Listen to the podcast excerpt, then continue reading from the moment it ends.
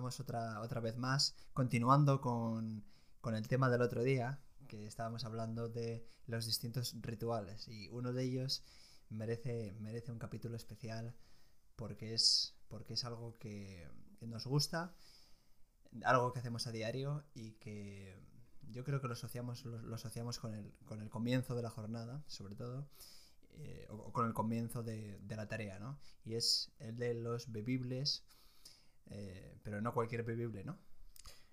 no, eh, nos referimos específicamente a los bebibles estimulantes, tales como el té, el café, las bebidas energizantes, como algunas marcas conocidas como el Monster, Red, Red Bull, etc. Sí, entonces aquí parece, parece que tenemos distintas, distintas bebidas, ¿no?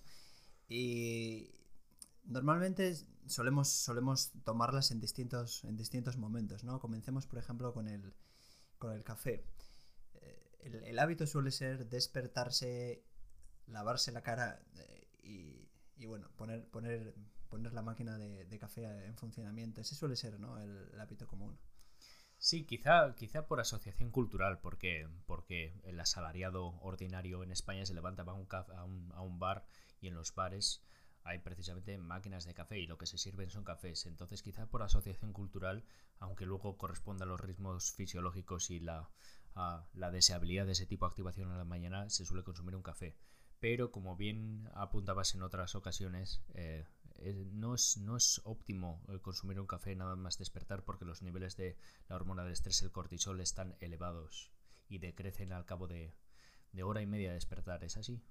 Sí, efectivamente. Lo, ideal sería no tomar el café según, según uno se levanta, sobre todo si, si, quiere optimizar los, los efectos beneficiosos del, del café, ¿no? Y, bueno, digamos que, al final uno toma el café normalmente no por el sabor en sí, aunque sí que, bueno, puede uno, no sé, acabar gustándole, pero en general, en general eh, es, algo común, ¿no? Que, la gente toma café muchas veces, muchas veces eh, a la gente no le gusta, ¿no? Reconoce este café, qué malo es. Eh, a veces es más una combinación del, del efecto y, bueno, y, el gusto que uno, uno va cogiendo al, café, ¿no? Sí, diría que se hace casi un uso terapéutico, terapéutico de él, sobre todo los estudiantes cuando, cuando están inmersos en época de exámenes, ¿no? O, estudiantes que creen que, el café es un, es un brebaje mágico para, para, rendir cognitivamente a otro nivel, ¿no? Pero, pero sí que es cierto que, salvo los adictos al café, los fanáticos del sabor, eh, la, concepción del café es utilitaria. Sí, aunque mm, a veces, a veces es más, más un ritual, ¿no? Que el, que el efecto en sí de, no sé, la cafeína que puede tener ese café. Por ejemplo, los, los cafés en cápsula tienen muy poca cafeína, algunas cápsulas incluso tienen, tienen tres cuartas partes que, de leche y una cuarta parte de café, con lo cual al final eh, yo creo que es, puede ser en muchas ocasiones el ritual de, bueno, no quiero empezar, porque, digamos, ponerme a la tarea directamente a veces puede haber un poco de fricción. Hago ese café, que es un, ritual, algo, algo que me gusta, eh, y de algún modo suavizo ese, ese comienzo, ¿no? Y lo hago más agradable. Sí, parece que de alguna forma el café, sea en cápsula o sea, sea el café de cafetera de bar, no es más que, que una prolongación de la ceremonia, tanto en el plano social como en el plano individual. En el plano, en el plano social digamos que, sobre todo, tomarse un café en horas diurnas y de sobriedad, digamos. Eh, el café yo creo que es concebido como una especie de, argamasa de pegamento para, las relaciones sociales, eso en primer lugar. Y luego en el plano privado, sobre todo para los que tienen esta proclividad a la procrastinación, el, café es la excusa perfecta para regodearte la imaginación acerca del plan que vas a llevar a cabo, pero todavía no. Sí, además uno, uno suele, suele tomar el café mientras mientras lee los emails, eh, revisa la agenda, YouTube, sí, algún vídeo que otro. Vamos a confesarnos. Eso es. Uno a veces no, no toma el café mientras, mientras está muy concentrado, ¿no? sino que de algún modo es la preparación y, y, bueno, es como, como esos, esos, esos momentos iniciales. Eh, por otro lado, por otro lado ese, ese café más social, digamos, que a veces no suele corresponder con la primera hora de la mañana, sino suele corresponder con horas ya, eh, bueno, bien avanzada la mañana, las 11, por ejemplo, algo así. Ahí eh, no sé, suele ser el, café social, digamos. parece que es la bebida por defecto, ¿no? De, de la mañana. Parece que es casi vamos a tomar un café. Parece que es por defecto lo que, lo que uno debe hacer, ¿no? Sí, en paralelismo con la cerveza, ¿no? En horas, en horas más entradas de la noche, ¿no? Eh, si uno, si uno va, va, a un bar y pide, no sé, un, vaso de agua, un colacao, parece algo estrafalario, ¿no? Lo mismo con el café, si alguien pide, no sé, una taza de roibos o un té verde, no es, es, señalado como alguien un poco extravagante y no debería ser así. Parece que está tan masificado el uso del café que se le concede prelación ante otras bebidas que pueden resultar mejores o de la preferencia al gusto personal de esa persona en particular. Sí, eso es muy interesante porque si uno, por ejemplo, pide una cerveza a la mañana, le van a considerar un alcohólico, pero si lo hace a la tarde, no. Y en cambio, al revés, ¿no? Si uno pide un café a las 8 de la, a las 8 de la tarde, eh, va a parecer también como un adicto al café, como un loco de la cafeína. Y en realidad no, no, no, no es así, ¿no? No tiene por qué ser así, no sé. Digamos que hay pautas de conducta muy estandarizadas, ¿no? Y, y, se, se, han normalizado ciertos hábitos que que quizás no tienen un fundamento objetivo independiente de la tendencia que se sigue. Eso es. Eh, y bueno, hemos mencionado, hemos mencionado algunas, algunas bebidas, ¿no? hemos comenzado por el café, pero, pero luego hay otra bebida que quizás es aquí al menos algo menos popular eh, y, es, y es el té, ¿no? Quizás en, en, Reino Unido en Reino Unido sí que sí que no sé, pues se, se suele tomar más, pero bueno, aquí, aquí el café es el, gran líder, ¿no? El té, no, no ya el, té de bolsa, sino el té en grano, ¿no?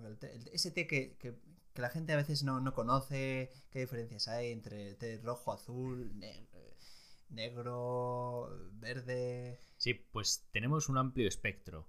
El té varía por, por, el, grado, el grado de posesión de cafeína, desde el grado de, la cantidad de cafeína, desde el té blanco que no tiene apenas cafeína, el té verde, luego el té rojo, el té azul y finalizamos con el que tiene más pegada, el té negro.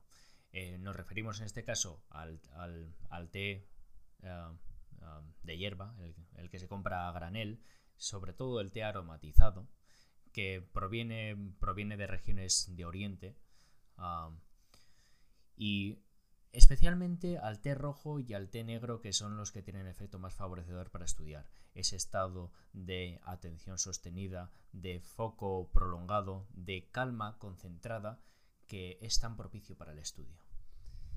Claro, cuando uno, cuando uno está en posición de, de estudiar, no busca, no busca digamos, una, una, estimulación rápida y pasajera, ¿no? Esos picos, digamos, de estimulación que puedes obtener quizás con, con, con el café y el té, digamos, que parece que, que bueno, eh, ofrece una estimulación más, más prolongada, quizás más, no sé, más ajustada, ¿no? A, a, los requerimientos del estudio. Sí, digamos que es una, una atención acotada a lo mental. Es algo sorprendente y asombroso, ¿no? Que como me, refería a, ese estado de calma concentrada, de serena atención, de, ah, de agudo captar solo con la mente, de intuición plenamente racional y el efecto gradual de, de, crecimiento de la activación. Y el de crecimiento es como una especie de estimulación no excitante, pero sin el efecto de la sedación lo tiene todo. Sí, además es, es una buena, un buen complemento ¿no? a, para evitar el, abuso del café. Uno puede, por ejemplo, tomar café por la mañana, ¿no? Y luego puede tomar té por, la tarde, ¿no? Sí, sobre todo por lo que nos dicen, lo, que nos podrían decir los bioquímicos, ¿no? Tiene un componente denominado teofilina que rebaja el efecto excitante que es característico del café, pero sin contribuir a la sedación o a la anestesia, ¿no? Entonces tiene las virtudes de, la, de la, pegada del, del, café negro pesado sin las desventajas de, no sé, de un roibos o de una bebida relajante. ¿no?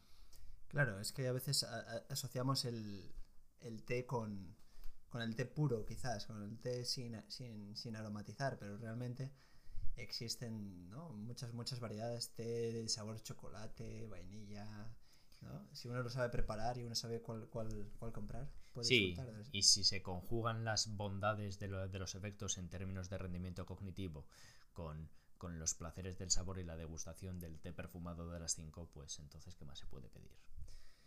Lo malo es cuando uno al final se acostumbra, se acostumbra demasiado ¿no? a, a tomar té, a tomar café, y luego si uno no tiene, ya parece que no puede empezar. Sí, yo creo que, son, son convenientes, deseables épocas de, eh, de abstención. De abstención quizá previstas en el curso de la semana, por ejemplo, quizá los domingos, ¿no? Los domingos que son días de, de, inactividad y un poco de molicie, ¿no? Quizá cesar en la, en la toma de, de, ambas sustancias, tanto del té como del café, y quizá también el sábado a la tarde si uno va a dedicarse a actividades más recreativas que no requieren, no sé, su la agudeza y clarividencia mental, ¿no? Que buscamos con el consumo de, de una de una buena infusión bien cargada de té. Claro, es fácil al final disfrutar, un poco entre comillas, de los, de los beneficios de, de, tomar, de tomar este té negro pakistaní, por ejemplo, bien, bien cargado, eh, y al final no ser capaz de no ser capaz de, de, vivir sin él, ¿no? Y en ese sentido, bueno, no sé hasta qué punto uno puede, puede, puede tomarlo, digamos, como compañero de, de viaje, aceptar que, que, no sé, vive, vive contigo, digamos, como, como parte de tu día y no sé hasta qué punto uno tiene que, no sé, parar solo porque parece que es conveniente, no lo sé, no lo sé. Sí, en otra alusión metafórica parece que uh, el estar siempre adicto adicto al té o al café o a las bebidas estimulantes en general es una forma de debilitar la propia batería fisiológica y estar dependiendo siempre de la alimentación del enchufe, ¿no? Entonces, em, yo creo que esto tiene que ser testado y ratificado en laboratorio hasta qué punto es inconveniente no consumir perpetuamente café, porque, ah, no sé, ah, en, otros, en otros ámbitos, por ejemplo, consumimos aminoácidos de cadena ramificada, ah, sobre todo las, las, personas que no son vegetarianas y, no sé, la, la, privación, la privación de ese tipo de alimento no supone, no, no supone ninguna desventaja, ningún perjuicio, ¿no? No sé hasta qué punto puede ser pernicioso el consumir de forma moderada y equilibrada a diario sustancias como el café. Café, que es un, psicoactivo, estimula el sistema nervioso central, pero es una droga débil, ¿no? Sí, eso es. Quizás puede, puede, ser, eh, no sé, casos de, de abusos o acostumbrarse demasiado a, la cafeína y aumentar la dosis ¿no? hasta, hasta un límite ya un poco elevado. Sí, de hecho muchos alimentos que estimamos inocuos no lo son. Eh, por ejemplo, el chocolate contiene altas dosis de, cafeína. Por lo general se estima que los, los, rangos, los rangos que, extrañan un, que entrañan un poco peligrosidad, eh, el margen un poco más riesgoso, el umbral, está a partir de las 500 miligramos, 500 miligramos, que pueden ser unos cuantos cafés de cápsula, no sé, ahora mismo, pues unos 10, 10, 10 cafés de cápsula. Eso para, para, empezar a rozar la situación de riesgo. Sí, eso es. En un, sobre todo en un hombre quizás eh, adulto, sí que puede haber, puede haber un margen de... Y, luego, por supuesto, tenemos que contar con los rasgos individuales de variabilidad de la, de la tolerancia a la cafeína y demás.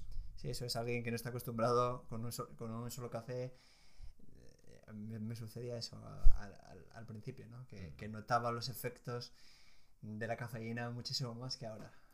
Sí, al final quizá el, único efecto pernicioso puede ser el mayor desembolso económico por necesitar más cantidad para, experimentar el mismo efecto, ¿no? Pero no, creo que sea especialmente dañoso el, consumir café a diario. Sí, un, no sé, un, eh, no sé si estudio, sí, un, un test eh, interesante me parece el de Matt de Vela, que, que lo que hace es eh, estar 30 días que son 30 días sin, sin tomar café, ¿no? Y al final, pues se da cuenta que, realmente en esos 30 días, pues bueno, sí que no lo ha tomado, pero no ha notado tampoco nada más que, que, esa, no sé, la ausencia de, algo que realmente le gusta.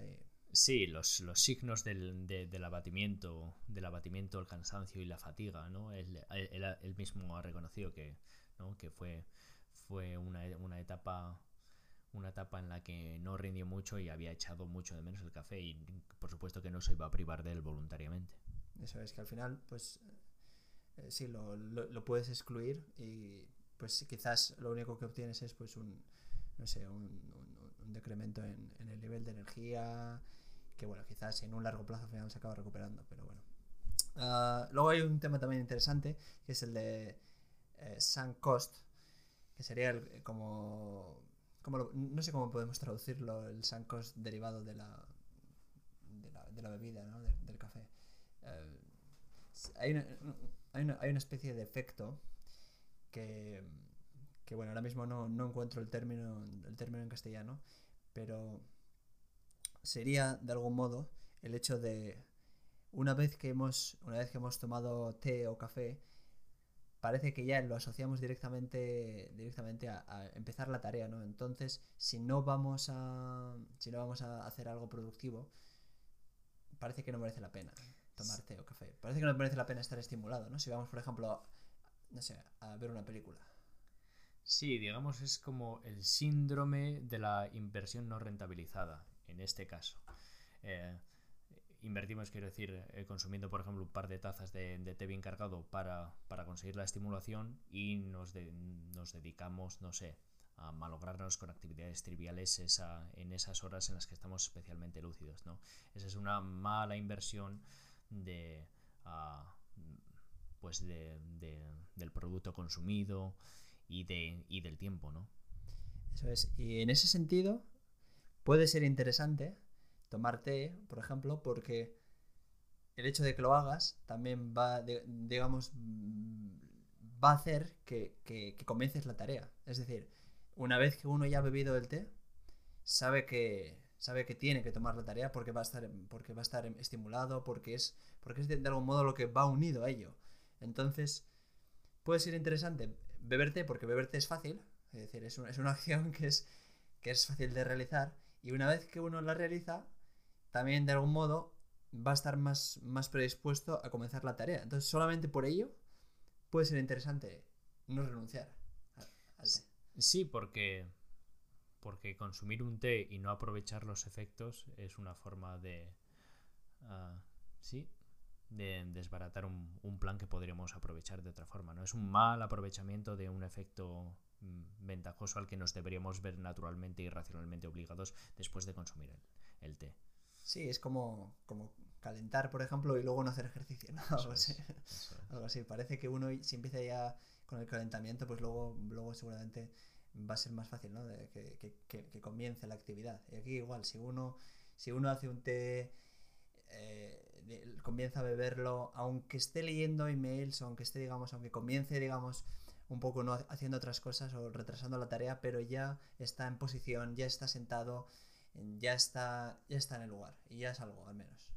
Sí, de hecho, el estado físico al que conduce el consumo del té o del café ya deriva en sí mismo en un estado de atención que es incompatible con otro tipo de actividades como sestear o, o reposar cómodamente en un sillón, en un sillón, ¿no?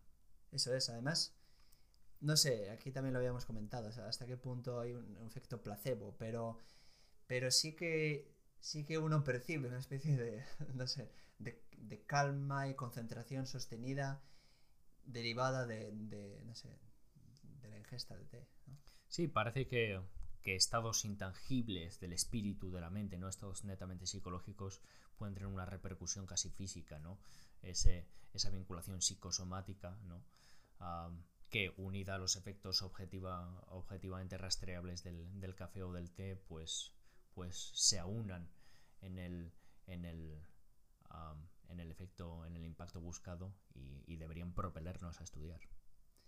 Eso es. Pues eh, yo creo, yo creo que, este tema eh, es muy interesante. Ya lo hemos, lo hemos abordado en, en alguna otra ocasión, pero merecía, merecía un, un tratamiento especial, ¿no? Eh, ahora vamos, vamos con la cita, la cita para finalizar este, este episodio que también tiene que ver con otro tema relacionado, que es el de, sobre todo el de los, el de los alimentos también, otra fuente de, fuente de energía que también tenemos que considerar si queremos rendir y focalizar nuestra atención en, la tarea, ¿no? Sí, uh, digamos que podemos considerar el haz y el en vez. Hoy hemos considerado los, bebibles, otro día podremos considerar los comestibles. En relación a los comestibles, Balzac, en un opúsculo denominado eh, Breve Tratado de las Drogas Modernas, libro que recomendamos encarecidamente, uh, decía, y cito literal, la carnicería da niños, la pescadería niñas, el panadero es el padre del pensamiento. Hasta la próxima, Néstor. Hasta la próxima.